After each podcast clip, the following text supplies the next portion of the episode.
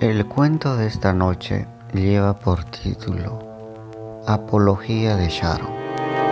Sharon era una veinteañera que vivía fuera de la ciudad con su esposo, con el que no hace mucho había empezado a tener una que otra discusión por fabulaciones aquellas.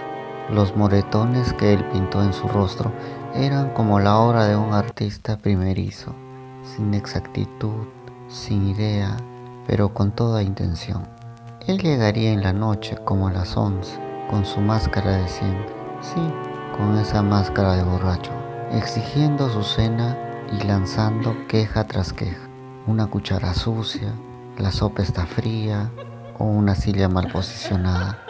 Cualquier excusa, cualquier pretexto ingenioso, seguro la golpearía. Hoy sería su última vez. En la mañana siguiente, Sharon regresa de la cocina al cuarto y dice, Buenos días, mi amor. ¿Están muy ajustadas las cuerdas? Perdóname por amarrarte. Es solo que no quiero que salgas corriendo. Te he amordazado solo por precaución. Tus palabras podrían obstruir mis pensamientos. Y en este punto necesito claridad. Solía creer que estaba loca por ti, cuando en realidad he enloquecido a causa tuya. He pensado toda la noche sobre esto.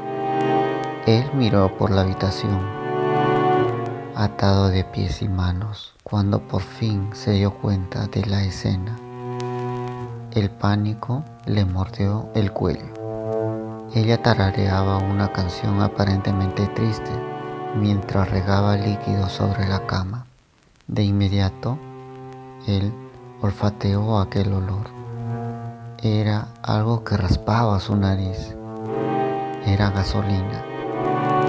Los ojos vidriosos de Sharon proyectaban la mirada de una muñeca harta de ser azotada y esos mismos ojos, húmedos y tiritantes, en el punto más dramático de aquella mañana, se posaron en él en búsqueda de comprensión, en espera de algún signo de arrepentimiento. Pero aquel hombre no pudo captar el mensaje y eso lo destruiría. ¿Por qué ha aguantado tantos años? decía ella. En su pensamiento se respondió ella sola, por amor. Ese era un argumento viable y al mismo tiempo la excusa más cobarde. La muerte se paró atrás de ella, sostuvo su mano con delicadeza y le ayudó a encender el fósforo.